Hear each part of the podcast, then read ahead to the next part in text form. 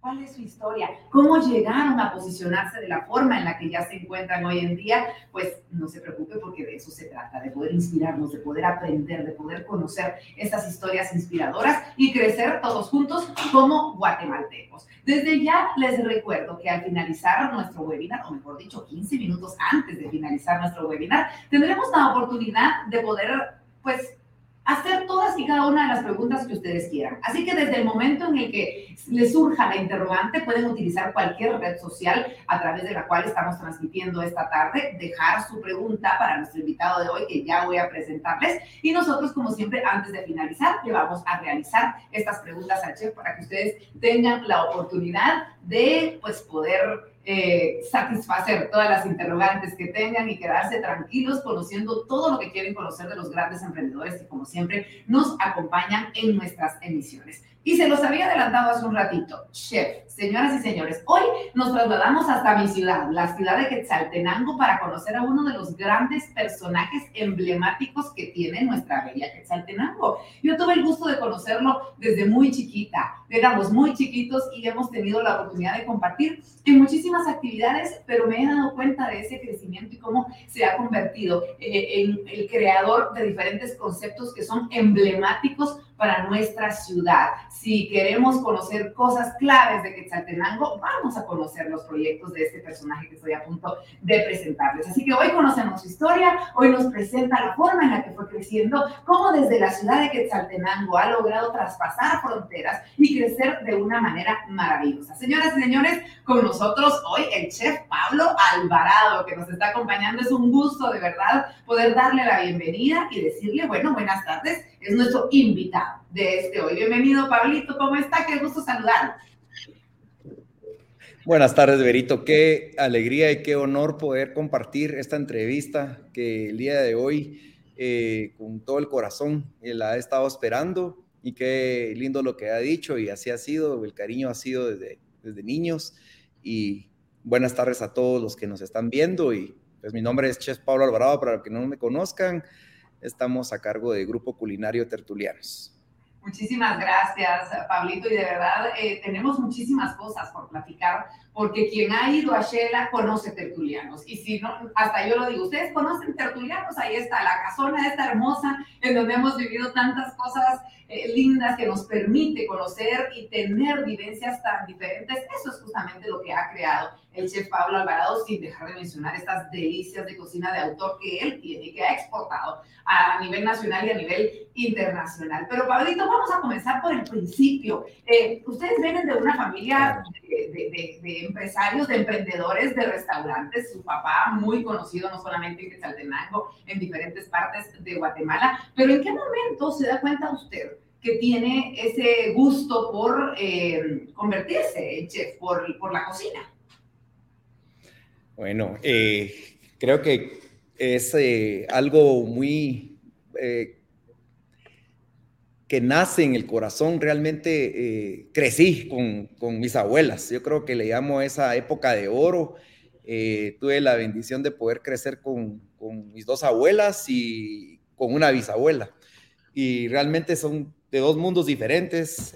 una con tradición de comida cobanera, la otra abuelita pues más tradicional, como que cositas más así refinadas, podría decir, pero eh, crecí porque me gustaba robarle las tapaderas de las ollas. Y en aquella época creo que nuestra caricatura favorita era Max 5. Entonces yo soñaba que piloteaba, ¿verdad? Y todas las tapaderas de las ollas las, las abollaba, las eh, rayaba, las deshacía y ellas ya no me querían ver en la cocina. Entonces me dijeron que eh, mejor las ayudara. Y ahí es donde empiezo a, tener esa, esa pasión por la cocina. Empecé pues matando gallinas, trabajando con ellas, quitando las plumas, haciendo diferentes recetas y con mi otra abuela haciendo otro tipo de cocina. Me marcó bastante, sin embargo, siguió el transcurso de mi vida y pues uno de mis sueños era ser abogado, pero terminé la carrera, pero realmente eh, creo que ahí es donde nace la pasión por la cocina de las raíces. En definitiva, de lo que uno vive, lo que uno ve. Ahora, chef, una cosa es uno empezar a aprender a cocinar y otra cosa es ser bueno en lo que se hace. Porque yo puedo decirle que yo he aprendido muchísimo, pero jamás voy a tener ese sazón. ¿En qué momento eh, usted se da cuenta de que realmente tiene un talento? Porque no es nada más de, poner, de aprender técnicas, sino un talento artístico. Realmente yo siempre he creído que los chefs son artistas. Sí. Bueno, yo pienso que eh, creo que cuando uno eh, tiene eh, la verdadera, eh, el verdadero enfoque de lo que uno quiere, pero prevalece la felicidad sobre lo que uno, lo que uno quiere. Y eso fue lo que sucedió en mí, que encontré la felicidad eh, cocinando y tratando de, agradar a los demás con, con, lo que hago, ¿verdad? Entonces, creo que es un don que, que Dios le da a uno y que hay que cuidarlo bastante porque pues las ideas eh, son bien difíciles, la, eh, poder darle forma y poder agradar a todos los paladares no es fácil realmente. Entonces, eh, yo creo que viene del corazón y de poder agradar a los demás y tener ese equilibrio en el servicio y, no de que sea realmente como que un negocio, sino que realmente sea algo que agrade a ambas partes. Ahora, Chef, me encantaría poder hablar un poquito de, del momento de emprender, porque es, es, un tema difícil. Hoy en día, pues ustedes son un grupo muy conocido que ya tiene un gran respaldo, que, que se vende completamente solo. Pero en aquel entonces no, en aquel entonces es el momento de emprender y a mí me gusta poder compartir todo esto porque hay mucha gente que no necesariamente en el ámbito culinario, pero en muchísimos otros ámbitos en este momento tiene ese arte, tiene ese don pero, pero ve muy difícil el tema de emprender y la forma en la que deben hacerlo. ¿En dónde se encontró esa fuerza o ese enfoque para poder animarse a emprender? Claro, eh, bueno, yo, eh, eh, como lo dijo Berito, creo que todo tiene un principio y ya 18 años de, de, ahí sigue como es nuestro eslogan, fundirnos por, por lo que hacemos. Eh, mm, decidí emprender eh, porque tiene uno la necesidad de seguir adelante, tiene uno sueños, tiene uno ideas eh, que realizar y fue en ese momento donde decidí emprender, pero lo dijo usted hace, hace unos segundos, vengo de una familia donde hay también gastronomía, entonces creo que ese emprendimiento vino con el cuidado de no hacer algo igual. Entonces, para mí fue muy difícil porque para ahí sí que eh, pasé tantos años apoyando a la familia y viene uno, deja la carrera eh, porque podía haber sido abogado y estar relaborando ya, tendría ya también casi 22 años de ser abogado, podría decirse, ¿verdad? No vayan a hacer cuentas de la edad. No, no, no, pero eh, soy feliz, 18 años cocinando. Entonces, eh, decidí emprender en ese momento eh, donde digo, bueno, esto es lo que me hace feliz. Y en ese momento es donde vienen las ideas de ser original y de abrir brecha con una nueva cultura de gastronomía, un nuevo servicio en Quetzaltenango. Eh, es en ese momento donde realmente cuesta tomar la decisión, pero es la necesidad de seguir adelante y el sueño de, hacer realidad los sueños y luchar por la familia. En definitiva, y, esa dificultad de tomar la decisión es solo el inicio. Es hablando de dificultades, es solo el, principio. Me imagino que en este, en este camino, sobre todo los primeros años, chef, eh, hubo dificultades fuertes. Sabemos que fue hace mucho tiempo, pero ¿cuáles recuerda usted que fueron los principales retos a la hora de empezar con la empresa? Claro. Bueno, yo creo que eh, todos eh, somos emprendedores en un momento, pero creo que el emprendimiento es algo de evolución. O sea, yo pienso que somos emprendedores todo el tiempo. Si dejamos de ser emprendedores, creo que los sueños se pierden.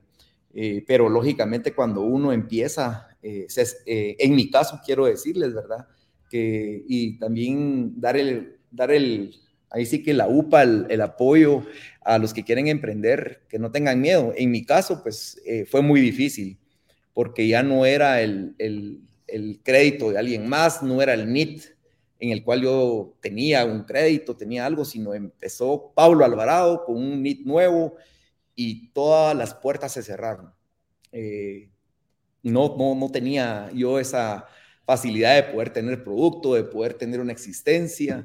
Recuerdo que cuando empecé, eh, a veces tenía yo una orden y iba corriendo al supermercado alguien a traer lo que habían pedido porque yo no tenía existencia.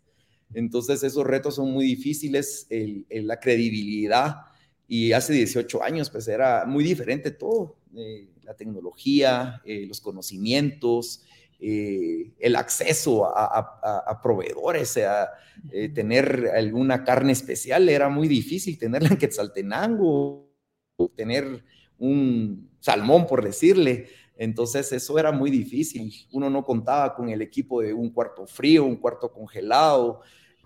Sí nos la vimos muy difíciles, las dificultades fueron bastante fuertes, pero creo que ese sufrimiento, ese esfuerzo día a día eh, nos hizo ser más fuertes y, creer en, lo que eh, uno tenía en su corazón, creer en, el, dar trabajo, en ver a esas personas que llegaban día a día con el deseo de abrir el restaurante con toda la fuerza y decir hoy vamos a tener trabajo eh, con ese entusiasmo. Entonces ese fue de los retos, el creer y, también eh, otra dificultad es que mi comida era diferente, porque yo no, no pretendía hacer algo similar a lo que ya existía en Quetzaltenango.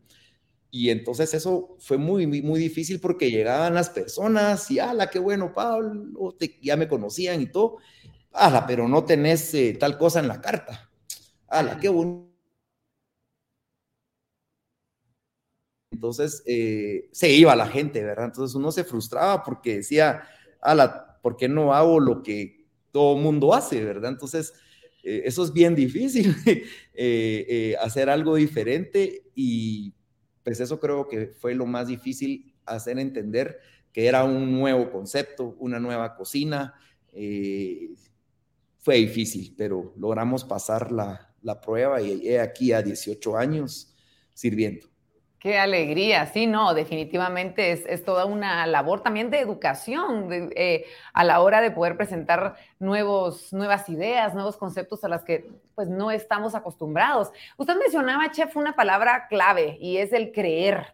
Y muchas veces uno cuando está emprendiendo cree en, en, lo que está haciendo y no importan los riesgos porque tenemos esa creencia y de la visión hacia dónde vamos, pero nos enfrentamos al reto de la familia.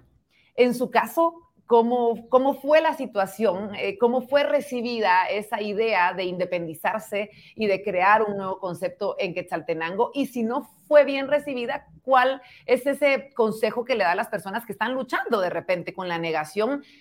una negación con cariño, porque sabemos que lo hacen obviamente siempre pensando en nuestro, en nuestro bien y de repente no tienen la convicción tan clara como nosotros la tenemos de nuestros sueños. Pero en su caso, ¿cómo logró superar ese tema si es que hubo algún tipo de negación?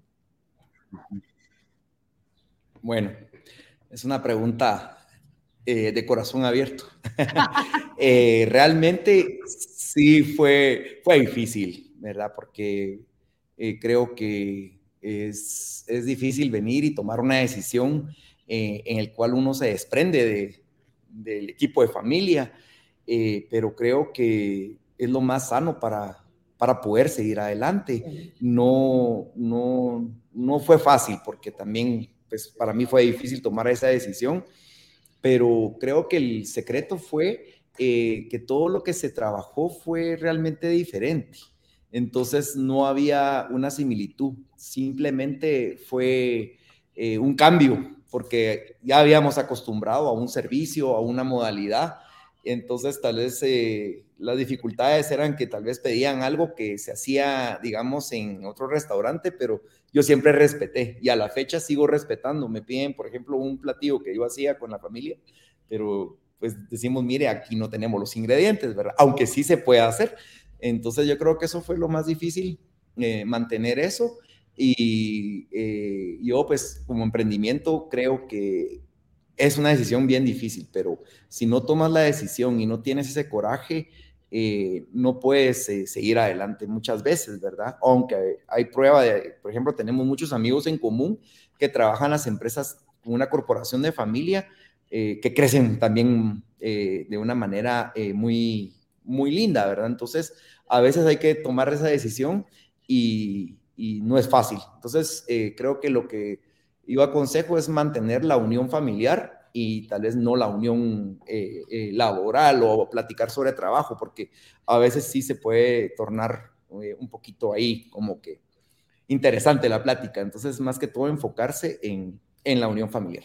Qué maravilla, ¿no? Y la palabra respeto que usted mencionaba, chef, que es en definitiva vital. Y esto va para todas las personas que están emprendiendo, que tratan de convencer de repente a su pareja, que tratan de convencer de repente a sus papás de que van a dejar su trabajo de toda la vida. De repente no es independizarse de algo laboral, familiar, pero sí van a dejar esa estabilidad económica que tienen para poder lanzarse a emprender y reconocer y recordar ese respeto que debe haber en familia para poder convencerlos de esa visión que de repente nosotros tenemos y las personas que están a nuestro alrededor no logran verla, pero sin duda alguna nos van a acompañar en ese emprendimiento y en ese viaje. Chef, cuando vemos... Iberito, eh, Por favor. Iberito, solo quisiera eh, contarle algo. Eh, aparte de lo, de, lo, que usted me preguntó de la familia, cuando pues a veces uno tiene mucho, bueno, aquí los chapines decimos tírate al agua, ¿va? Y sabemos muy bien que es una parábola, ¿verdad? Eh, entonces, muchas veces, a veces le preguntamos a amigos o a conocidos y realmente para mí fue bien punzante porque del, de 10 personas, 9 me dijeron, estás loco, ¿cómo te vas a independizar? ¿Cómo vas a emprender solo? Entonces, a veces no solo la familia, sino que también es lo que lo rodea a uno y eso le quita a uno ese empuje, esa, esa fuerza. Entonces, también eh, un consejo para los emprendedores y quienes nos escuchan, eh, si tienen eso, tengan bien la vista donde quieren llegar, porque esa tormenta que se ve de lado a veces lo, lo hace a uno caer, ¿verdad? Decir, bueno, mejor no sigo. Claro, y me encanta que diga eso, me encanta que diga eso, chef, porque es un consejo no solamente para los emprendedores, sino para nosotros que podemos pecar de imprudentes, de repente sin querer, haciendo un comentario que puede matar la energía que puede llegar a tener un emprendedor, que ya de por sí la está, eh, la está librando, que la está viendo difícil, y nosotros con un comentario sin fundamento, sin bases, sin conocimiento, podemos matar esa llama que ellos tienen para poder lograr y cumplir cumplir sus sueños. Recordándoles a todos ustedes que nos están viendo que pueden a través de diferentes redes sociales, no importa dónde nos estén viendo, hacer sus preguntas al chef Pablo Alvarado. Pueden ser sobre cocina, pueden ser sobre emprendimiento, sobre cómo enfrentó él diferentes temores. ¿Qué quieren saber? Ustedes lo pueden hacer a través de las diferentes redes sociales y nosotros antes de finalizar esta entrevista tendremos la oportunidad de poder hacerle estas preguntas al chef Pablo Alvarado que nos está acompañando esta tarde. Una tarde maravillosa con una plática muy, muy linda que estamos teniendo sobre esta trayectoria que él ha tenido y que a través de la cual pues ha podido darse a conocer a nivel nacional e internacional. Chef, cuando usted ve el tertulianos, el grupo tertulianos de hoy en día, eh, ¿en algún momento se visualizó así y, o, cómo fueron haciéndose estos cambios con la primera idea del emprendimiento? Porque ese es otro punto importante que muchas veces vamos por acá, pero de repente en el camino se nos va diciendo, no, es por acá y tener esa apertura hasta cierto punto de ver cómo podemos ir girando la visión de negocio. Y no, eh, creo que cuando empecé hubo un momento que que sí tuve demasiado miedo. Sin embargo, seguía el sueño, pero creo que uno de los problemas que podemos tener es llegar a nuestra zona de confort. Entonces decimos, bueno, ya eh, abrí, ahí quedó y ya no quiero crecer. Entonces yo creo que sí pasé por eso, pero creo que fueron unos, unos meses. Entonces digo, yo no puedo quedarme acá ya acomodado. Eh, entonces eso implicó eh, romper otra pared, eh, abrir otro pedacito. Entonces nunca termina uno, pero con toda humildad y pues se lo debo a Dios, sobre todas las cosas, al apoyo de mis hijos, al apoyo de, de, mi novia Isabel. realmente nunca pensé, con toda humildad, llegar a donde estamos y, se lo debo a, todo mi equipo, no solo a la familia, a mis hijos, sino que también al equipo, porque sin el equipo no sería realidad. Y realmente ellos son eh, el alma de todo, ¿verdad? Pero uno tiene que transmitir, tener esa pasión y, esa fuerza y creer eh, en, en, las personas. Pero no lo imaginaba, Berito. La verdad ha sido realmente una bendición eh, creo que las personas eh, lo ven desde cuando entran, hablamos con el equipo, que los jardines estén lindos, que la persona que esté viendo el parqueo sea alegre, que dé la bienvenida a las anfitrionas, el lugar limpio, o sea, eso no es nada más, es un, es un, un principio y un fin que la verdad nosotros los que estamos en cocina, pues somos los que llevamos el fuego, el aceite, las quemadas y todo, pero al final no es lo que usted está vendiendo económicamente, sino cuando llega las felicitaciones a cocina, una comanda, felicidades, excelente, eso es lo que más nos, nos llena a nosotros. Y eh, lo viene creo que por añadidura, pero humildemente no, no pensamos que fue, fuera a ser así. Yo quisiera saber, chef, porque para nosotros los quetzaltecos ya de por sí fue abrumador en el buen sentido el cambio. Para las personas que no, que no lo vivieron como nosotros, eh, eh, tertulianos en un restaurante de tamaño normal, podríamos decirlo, cuando inició, delicioso, cocina de autor, pero pues un tamaño, insisto, normal. Y de repente llega tertulianos con esta opción maravillosa de poder tener eventos, de poder contar con diferentes ambientes, un buffet delicioso sábado y domingo, en fin. ¿Cómo, ¿Cómo fue para ustedes en cuanto a logística? No puedo imaginar el cambio que mm. tuvieron que hacer porque pasaron de, atender, no sé, 60 eh, personas a atender 500 eh, en un lugar. Me imagino algo así, el, el, cambio, no tengo los datos exactos, pero, pero ¿cómo fue esa adaptación, chef? Sí. Sí. Eh, sí, Berito, realmente eh, recuerdo muy bien que fue un jueves de mayo en el año 2009 y aquí pues he tenido la oportunidad de tener algunas participaciones en congresos de gastronomía, eh, de jueces y todo, y pues en algunas oportunidades siempre menciono esto, que hay una diferencia entre servicio y ambición. Eh, todo empezó porque ese restaurante no era de 60 personas, Berito, era de 32 personas las que podíamos atender, fíjese.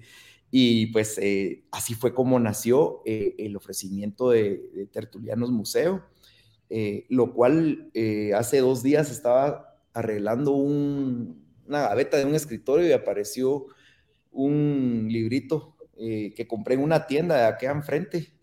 y empecé sentado a pensar si tomaba o no tomaba la, la, decisión de formarme el museo.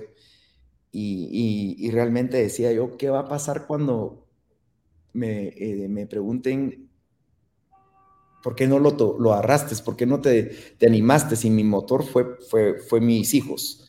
Y, y el, el, el, dar más trabajo, porque no hay nada más agradable cuando yo le pagaba a las personas que iban con su bolsa de la despensa, con leche para sus hijos, o ya podían pagar algo de, donde, para, para su familia. Entonces, eso fue lo que me movió, pero el cambio fue muy grande, pero éramos nada más siete personas y de la noche a la mañana eh, llegamos a ser 117.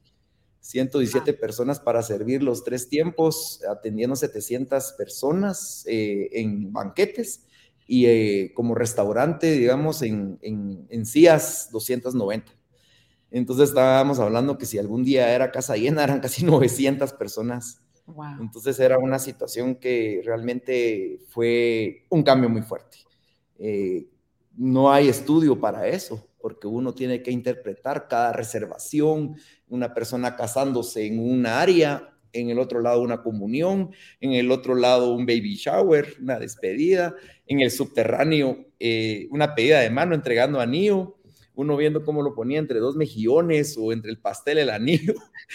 Eh, y, a esto les quiero hacer ahí la, eh, que, que, cuando uno siente, es difícil, ¿verdad? Pero sí, fue un cambio muy grande, pero a la vez una satisfacción muy grande de poder dar trabajo y de poder crecer junto con, con todas las personas, ¿verdad? Porque eh, varios de nuestro equipo de trabajo, pues ya antes se iban en taxi, ahora ya tienen su moto, ahora ya están empezando a hacer su casita. Entonces hay muchas satisfacciones invisibles que, vale la pena esforzarse por todos.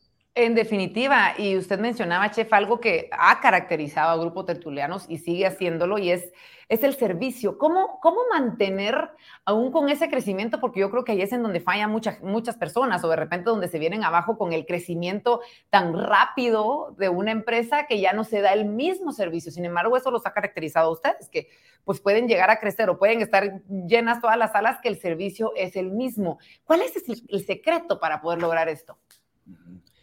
Creo que el, tema es tener una comunicación transparente con el equipo, eh, velar por decir lo que realmente necesitamos y queremos. Y pues esto me costó mucho porque yo al principio, en el año 2010, yo quería hacer todo completamente, no quería delegar en nadie. Yo quería abrir la puerta, quería contar la historia de la casa, quería poner la música, quería cobrar, quería pasar el café, quería hacer todo. Entonces yo creo que uno de los retos más grandes para emprender y crecer es saber delegar y tener la humildad de que uno no puede hacerlo todo, sino que lo puede hacer uno con un equipo que puede confiar eh, y dar esa oportunidad, porque si no, no podemos crecer. Entonces yo creo que eso fue una de las situaciones más difíciles, el poder delegar creer y confiar en el equipo, porque no, era, no es posible poder atender a 900 personas. Eh, entonces debe haber una logística muy grande, eh, reuniones eh, ese mismo día cuando es la reservación, reuniones semanales con el equipo, con los altos mandos, reuniones con todo el equipo y ahora la tecnología le permite a uno tener los WhatsApp de grupos, tenemos como 10, 9 chats de cocina, de cajeros, de eh, todo. Entonces, eso creo que es la comunicación y sobre todo, creo que también el secreto es cuando las personas llegan a, pedir la entrevista de trabajo. Eh, y me basta eh, con toda humildad de verle los ojos, ver cuál es lo que traen ellos, esa fuerza, porque a veces presentan una papelería como que fuera una enciclopedia pero vienen con una actitud y algo que usted dice es todo lo contrario. Entonces, también saber elegir al momento de contratar a esas personas que con el, con el tiempo eh, se vuelven ADN tertulianos. Es lo que nos dice nuestro equipo, ¿verdad? Es que nosotros tenemos ADN tertulianos y los clientes pues cada vez exigen eh, todos esos cuidados porque los hemos acostumbrado a un nivel tan grande de detalle, eh, que, creo que eso nos, nos hace ser mejores porque también tenemos la humildad en las sugerencias de nuestros comensales, de nuestros clientes. Por ejemplo, mire que no, ese cuadro no va ahí. Bueno, a veces uno dice, bueno, yo pensé que se miraba bonito, pero eh, a veces somos tan, tan humildes en ese sentido que eh, quitamos el cuadro y lo ponemos en otro lado. Y cuando vienen, la buenísimo. Mire, ya yo, pero son cosas que pasan, ¿verdad? Entonces yo creo que ese es el secreto, eh, la humildad, la humildad del equipo y, y, el aceptar que no somos perfectos, ¿verdad? Tal vez a veces digo, bueno, esta salsa me fascina, la voy a pasar así y la voy a imponer. Y bueno, duele el corazón, ¿verdad? Porque a veces dicen, no, no, esta no, que... Entonces, bueno, uno dice, bueno, el, lo que quien te quiera. Entonces, por eso nuestro Logan, nos fundimos por servirte, cocinando con el corazón, ¿verdad? Y excelencia en todo es lo que ha hecho la diferencia. Chef, a mí me encantaría poder ahondar un poquito más en el tema de, del equipo, porque usted nos comparte y me encanta porque si hay algo que lo caracteriza a ustedes que es muy humano. Eh, y eso es justamente lo que usted busca dentro, de, dentro del equipo y nos dice, yo los veo a los ojos y trato de, de identificar. ¿Qué tratamos de identificar? Porque yo quisiera aprovechar un poquito más este conocimiento que usted tiene para, de, buen ojo al buen chapín a, la hora de contratar a esas personas. ¿Qué debemos buscar en personas en las que podamos confiar y delegar parte de nuestro sueño, de nuestro bebé, de nuestro trabajo? Claro. Bueno, es una, es una historia, eh, bueno, es bien lindo porque eh, gracias a, Dios, eh, este año este, hicimos reconocimientos a, varias personas que, son parte ya de nuestra familia tertulianos, que ya tienen 14 años de estar con nosotros, 10 años, 11 años, 12 años. Entonces, eh, eh, eso es algo que, que a uno lo hace con un compromiso más grande de tenerlos porque se vuelven parte de la familia. Eh, convivimos con ellos todo el tiempo y todo, pero uno de los puntos que nosotros vemos es la humildad eh, en la persona. Aunque tenga conocimientos grandísimos, vengan con un expediente grandísimo, pero si hay humildad y, hay aceptación en, cómo es la forma de trabajo, eh, es la primera fase, ¿verdad? Y, otra de las cosas es que hemos descubierto en nuestro equipo, por ejemplo, personas que vinieron para la restauración de Tertulianos Museo que venían con la idea de, bueno, mire, yo vengo como para trabajar, para pintar, para poder ayudar a, de carpintería, de albañilería, y el día de hoy son de mis mejores chefs. Y con ellos con humildad me dijeron, mire, yo no sé nada, pero necesito trabajo, me da. Y yo, cuando uno mira, increíble. Entonces, creo que el, poder eh, eh, respetar eh, ese sentimiento de las personas y decir yo puedo es lo que nos ha dado esa, esa estabilidad con el personal y que las personas vienen y, vienen y siguen viendo la misma cara de años, decir, bueno, ¿qué tal, doña Berito? lo de siempre, ¿verdad? Y le gusta su fondue y bien tostadito, ¿verdad? Y con vegetales y cosas así. Y usted se siente como en casa. Entonces eso ha sido parte de, del secreto, pero más que todo dar la oportunidad, ¿verdad? Y hay personas que han estado con nosotros que se han ido a, emprender en un nuevo trabajo y que han regresado. Entonces, eh, eso es eh, eh, un tema de la humildad, creo que es lo más importante. Completamente, y, el poder brindarles un, lugar de trabajo en donde sean felices, chef. Eh, y yo creo que eso es, eso es clave. Uno es feliz y automáticamente contagia esa, esa felicidad y ustedes también se encargan de, de poder brindarles un ambiente de trabajo agradable a todas las personas para que estén contentos. Sí, creo que hay que identificar bien, eso es bien difícil porque al principio yo le dije a usted, que yo eh, me había animado a emprender por necesidad, porque había que seguir adelante, había que comer, había que ser responsable. Eh, el tema es encontrar a ese equipo que no solo va a venir por, por el salario, que no va a venir solo por la propina, sino que también van a venir a, pasársela bien porque les gusta su servicio, les gusta atender a las personas. Entonces eso creo que es lo más importante, identificar a esas personas que no solo vienen por el dinero de un sueldo o de una propina, sino que vienen con el don de servicio. Claro, claro, porque mantener en armonía más de 100 personas trabajando al mismo tiempo, pues en definitiva requiere de, de ese arte y de que cada una de esas personas tenga ese tipo de características. Último recordatorio que les hago, porque ya en unos minutitos tendremos la oportunidad de poder hacerle al chef las preguntas que ustedes han dejado en las redes sociales, si están en Facebook, si están en LinkedIn, si están en, donde sea. Nosotros le vamos a hacer llegar en un ratito nada más las preguntas, pero tenemos algunas felicitaciones, chef, así que las vamos a ir pasando para que ustedes tengan la oportunidad de conocerlas y también usted, chef Evelyn Juárez, felicidades al chef. Gracias por eh, haber eh, estado como juez de emprendedores sociales. Este fue un evento reciente en Quetzaltenango, justo estábamos platicando de este tema. Ana Valesca Chuy, saludos, chef, felicidades y éxitos, nos comenta. Ishmucane Cabrera de Chamalé, excelente, felicitaciones. Muchas gracias a todos ustedes por estos comentarios. Clara Luz Gómez, felicidades, chef. Eh, muy querido Pau Alvarado, orgullosa de ti, con mucho cariño, con mucho amor, estos mensajes. Tertulianes, restaurante museo, por supuesto, muchas felicidades, chef. Nos sentimos muy orgullosos de usted. Ahí está esa gran familia que usted ha formado, chef, manifestándose. Y qué bueno, qué bueno que que nos estén viendo. Y así hay muchísimos otros mensajes de felicitaciones que, así como estos mensajes, nosotros vamos a transmitir también las preguntas si ustedes las tienen para el chef. En un ratito nada más llegamos a ese momento de las preguntas y respuestas. Mientras tanto, se viene eh, un tema importante que debemos abordar, chef, porque pues obviamente un camino muy lindo, de mucho crecimiento, de muchas satisfacciones, pero también de momentos duros que nos tocó vivir a todos eh, en el mundo, como la pandemia y el sector restaurantero, en definitiva, fue uno de los más afectados, sobre todo el sector suyo, que era de reuniones, o sea, que en su mayoría tenía tantos eventos sociales, de reuniones y tenían pues este tipo de servicio. ¿Cómo lo ven venir?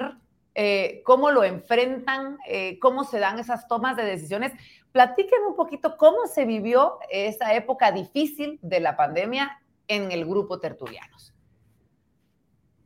Sí, creo que a algunos ya no les gusta tocar este tema, porque tal vez ya estamos cansados de, oírlo, pero creo que para mí, eh, le dije a mi equipo, bueno, nos vemos a fin de mes, pensando que, que ese 17 de marzo y el 30 ya estábamos otra vez trabajando, cuando vi pasaron nueve meses, eh, realmente fue muy duro.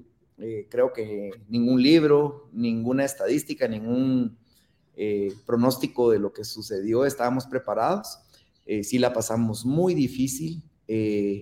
dentro del, del, proceso, pues nos quedamos realmente sin saber qué hacer porque el servicio del restaurante Tertulianos y, y, su grupo, esa experiencia, ¿verdad? Y entonces la necesidad de seguir adelante hizo que naciera eh, Chef Go eh, y tratamos la manera de dar a domicilio, me llamaban por teléfono cómo hacer el queso, que mire que no me queda.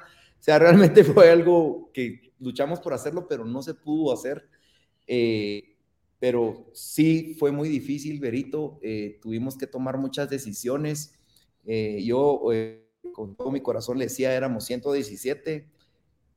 volvimos a abrir puertas en agosto del año 2020 y realmente no fue fácil. Eh, empezamos con aquel miedo, eh, con caretas, con guantes, caminábamos como robots, con doble mascarilla, la gente de lejos lo miraba uno, había gente que agarraba eh, la cuchara y se quitaban la mascarilla y se la volvían a poner. O sea, una situación bien difícil, pero creo que eso nos hizo más fuerte y como emprendedores les digo, estoy agradecido de una manera u otra que haya sucedido la pandemia porque nos hizo eh, detenernos, darnos cuenta porque íbamos como un carro a alta velocidad, sin ver túmulos, sin ver que era curva peligrosa, que, había eh, paso de peatonal o algo, sino íbamos a todo vapor.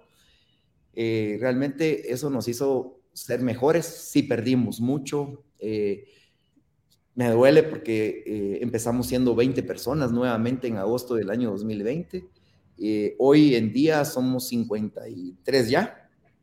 Eh, lógicamente sí bajaron los niveles porque dentro de ello, pues uno, del, uno, del, uno de los restaurantes del grupo tuvo que cerrarse, pero realmente agradecidos porque ahora tenemos otra visión, tenemos otro, otro orden, otra forma de ver las cosas y pues tal vez de tantas actividades, de tanto servir, ya no se dedicaba a uno un plato, ya no se dedicaba a uno a ver los detalles.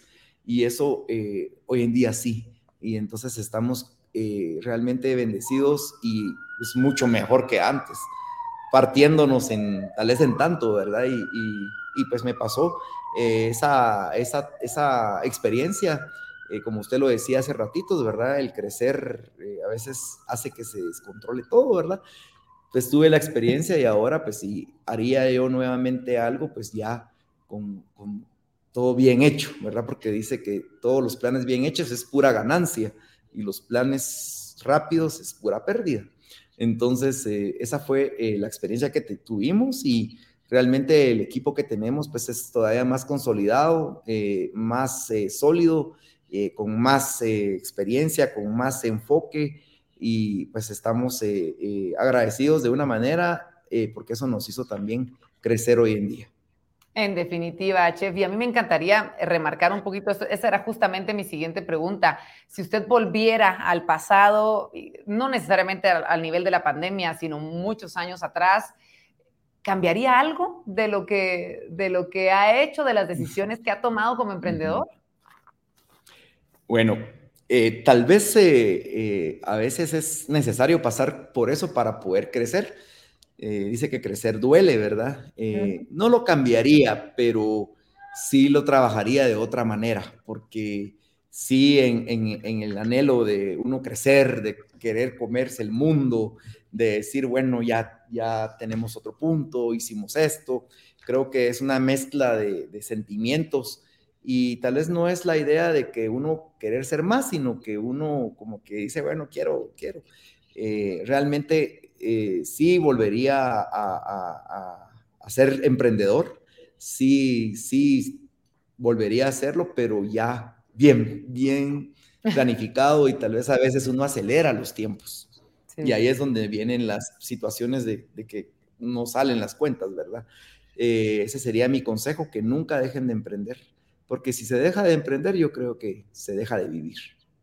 Completamente, me encanta, me encanta esa, esa frase, chef, y, me gustaría ya estos últimos dos, tres minutitos que tenemos para compartir antes de entrar a las preguntas del público, que, que, me dijera usted, si tuviera enfrente a, a su hijo, a su hija, a punto de empezar a emprender, ¿cuál sería esos, ¿cuáles serían esos puntos clave que usted le diría para que se animen, para tirarse al agua, como lo platicábamos hace unos minutos?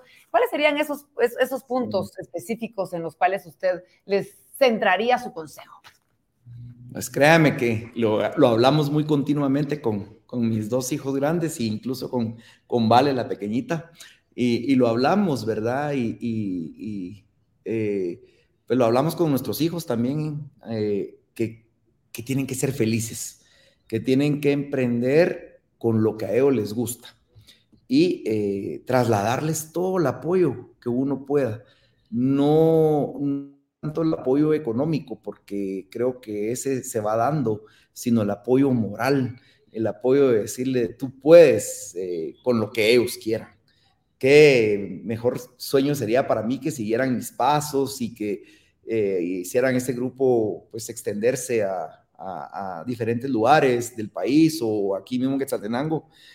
Pero, pero eso sería el primer punto. Eh, el segundo, eh, pues brindarles el apoyo en los estudios, porque yo creo que para un emprendimiento también debe ir de la mano el conocimiento, ¿verdad? Porque eh, la tecnología, la situación de hoy en día necesita reforzar más, porque estamos eh, Quetzaltenango y está creciendo de una manera muy grande y yo creo que tenemos que estar con un nivel paralelo en, ambas partes. Entonces ese sería mi consejo y apoyarlos en lo que ellos quieran para ser feliz, pero también a la vez jalar la, rienda eh, para cuando realmente eh, se necesite el, apoyo, digamos, de, de, decirles, no vas bien, detente y gira hacia acá, ¿verdad?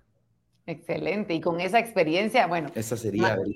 Más, que guiados, chef. Muchísimas gracias. Ha llegado el momento, señoras y señores, de que vayamos a las preguntas del público. Hay muchas, así que rápidamente vamos a, a responderlas y nos encanta recibir esa retroalimentación de todos ustedes. Así que vamos a proyectar la primera pregunta para ver qué nos contesta entonces el chef Pablo Alvarado. René Monterroso nos dice, chef, ¿usted cómo decide en qué momento y en qué aspectos innovar?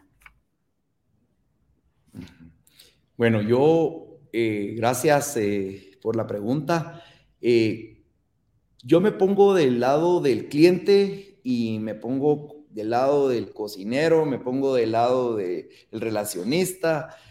Entonces yo siento que decido innovar cuando yo también mismo me siento como que dice, esto ya no puede estar así, hay que hacer un cambio, hay que mover un mueble, hay que cambiar el color de esta pared, hay que cambiar el color del menú.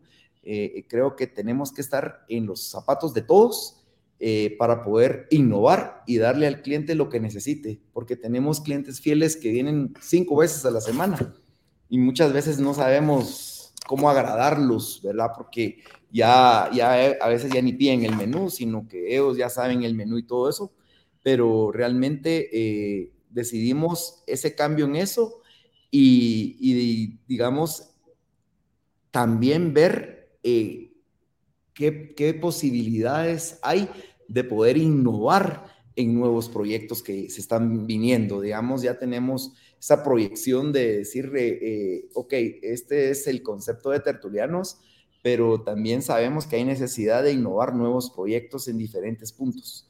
Eh, creo que eso sería mi, respuesta, ponerse eh, en, en ambas partes, porque el cliente también hay un momento que necesita algo diferente.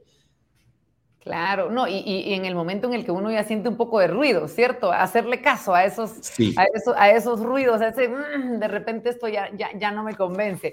Vamos con la siguiente pregunta, la ponemos rápidamente en pantalla. Pedro Alejandro nos dice, ¿por dónde debo empezar si quiero emprender en el ámbito de los restaurantes, chef? ¿Qué es lo primero que tenemos que hacer? Qué difícil.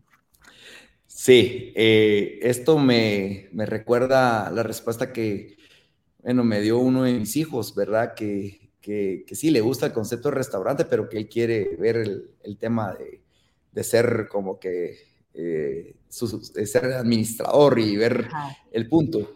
Creo que para, para eh, el tema restaurante tenemos que tener el conocimiento, y se lo digo con toda humildad y gracias por la pregunta, excelente, desde lavar un baño, de uno venir, agarrar los guantes, ir a lavar la taza del baño, el lavamanos, limpiar los papel, el papel del baño y todo y dejarlo nítido, como poder venir y hacer la cuenta del día.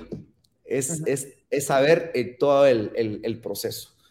Eh, y pues qué mejor que se mezcle el conocimiento administrativo con el eh, conocimiento gastronómico. Entonces ese, ese sería mi, mi consejo, que analizara si está a punto de cerrar una carrera, eh, o emprender una carrera, pues que tenga mucha similitud con lo que tenga que ver con restaurantes y hoteles y pues también gastronomía, porque creo que para poder manejar algo uno debe de saber todas las áreas y poder comprender a cada puesto que uno tiene. Excelente, muchas gracias, chef. Gracias por esta respuesta. Tenemos más preguntas, la ponemos rápidamente en pantalla. Ishmucané Cabrera nos dice: Pienso que lo económico se vuelve un problema. Aquí está, es que tengo un, un pequeño problemita para ver. Pues se hace un presupuesto, pero generalmente se rebasa. ¿Es así? ¿Le ha tocado de esta manera o tener esta situación, chef? Totalmente eh, cuando le conté a Berito que estaba yo sentado en la banqueta aquí enfrente de, museo, si hubiera sabido lo que había que invertirse, posiblemente eh, no lo hubiera hecho. Pero creo que ahí es donde tenemos que perder el miedo. Y sí, se rebasa completamente, las expectativas eh, de económicas se pasan y se la pasa uno eh, luchando y luchando y le puedo decir que después de 18 años seguimos haciendo lo mismo, emprendiendo, eh, invirtiendo para nuevas ideas, eh, que el cliente sea feliz. entonces, sí, se rebasa, pero no hay que tener miedo.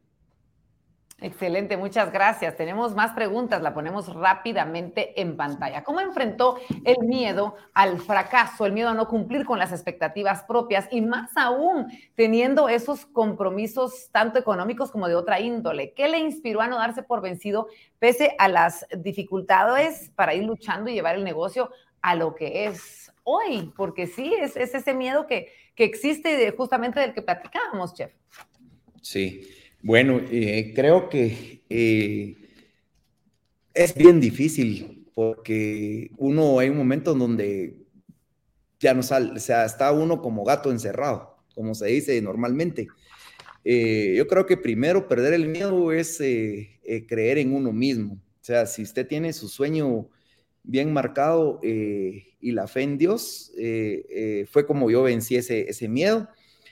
Y segundo, pues sí, creo que la pandemia vino a hacer ese sangoloteo, ¿verdad? de decir, bueno, ordenar bien todo y tener bien separado lo que es de cada cosa. Eh, creo que mi, consejo sería eso, o sea, todo basa al miedo y al creer en uno mismo y en los demás y ser muy ordenado eh, en el sentido de decir cada cosa como debe ser, porque pues hay un momento donde todo se, ah, mejor ya no hago esto, eh, ya no compro los sartenes, mejor compro los tenedores, pero sin el no va a poder comer, eh, no va a poder cocinar, pero y los tenedores. Entonces, es un tema de administrarse bien y, de ver prioridades.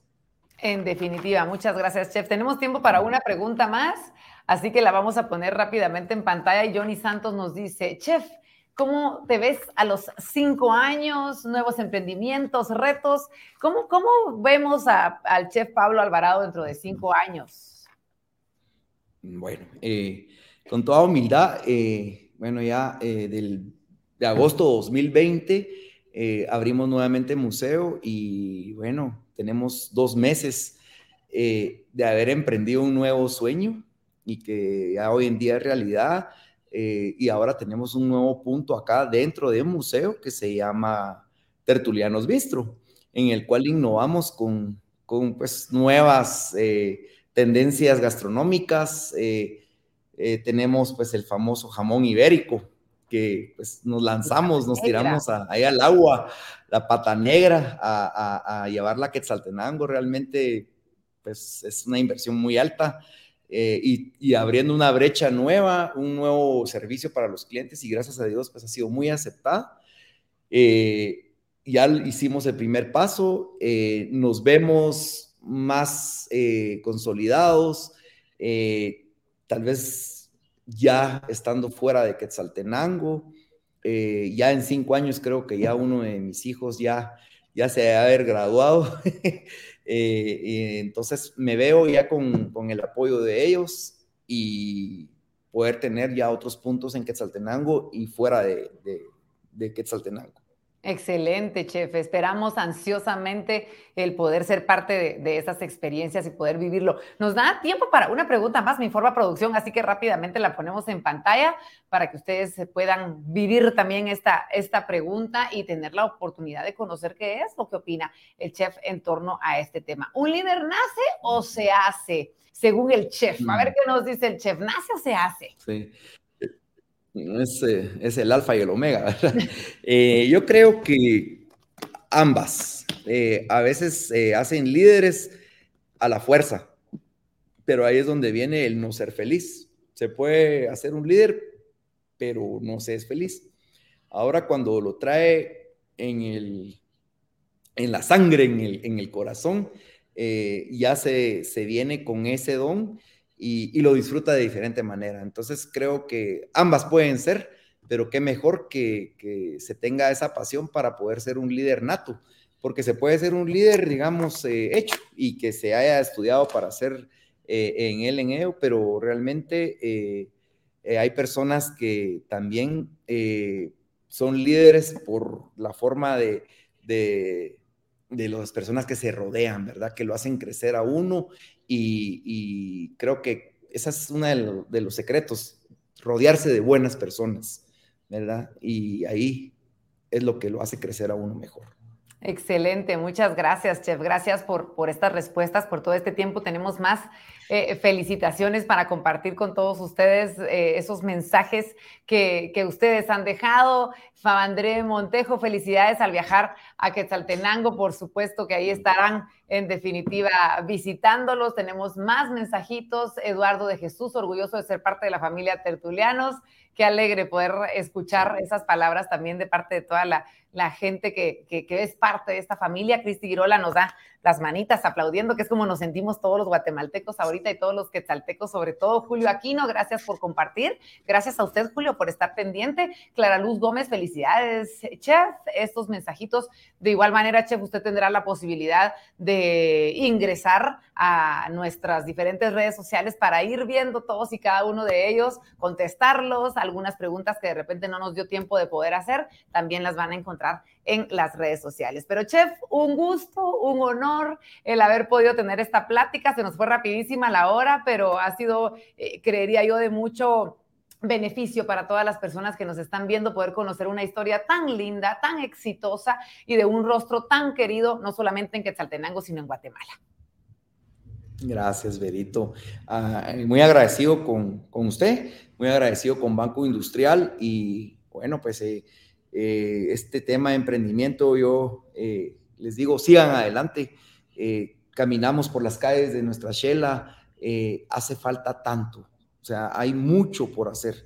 Entonces yo creo que no vean que ya no hay oportunidades, al contrario, hay mucho por hacer y que hay que perder el miedo y en algo pueda servir, pues ahí están las redes sociales, puedo servirles cuando quieran, alguna forma de poder apoyar eh, o alguna duda o algún miedo que haya que, que se pueda compartir, porque eso es lo que nos quita el impulso, el miedo, ¿verdad? Entonces, yo muy agradecido y estamos a la orden.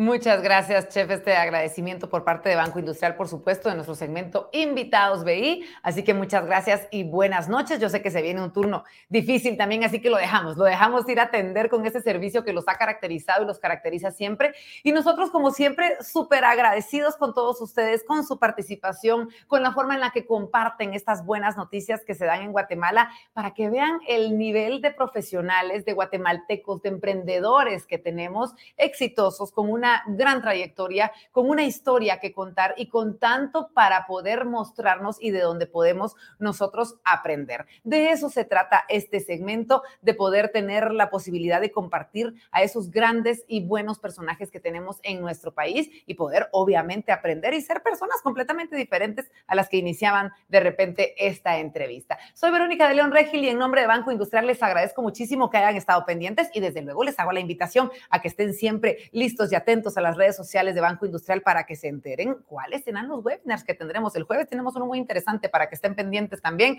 Ya les estaremos contando de quién se trata eh, la entrevista a la que estaremos realizando. Así que yo me despido y les digo muchas gracias por haber sido parte una vez más de esta emisión de Invitados. Ve.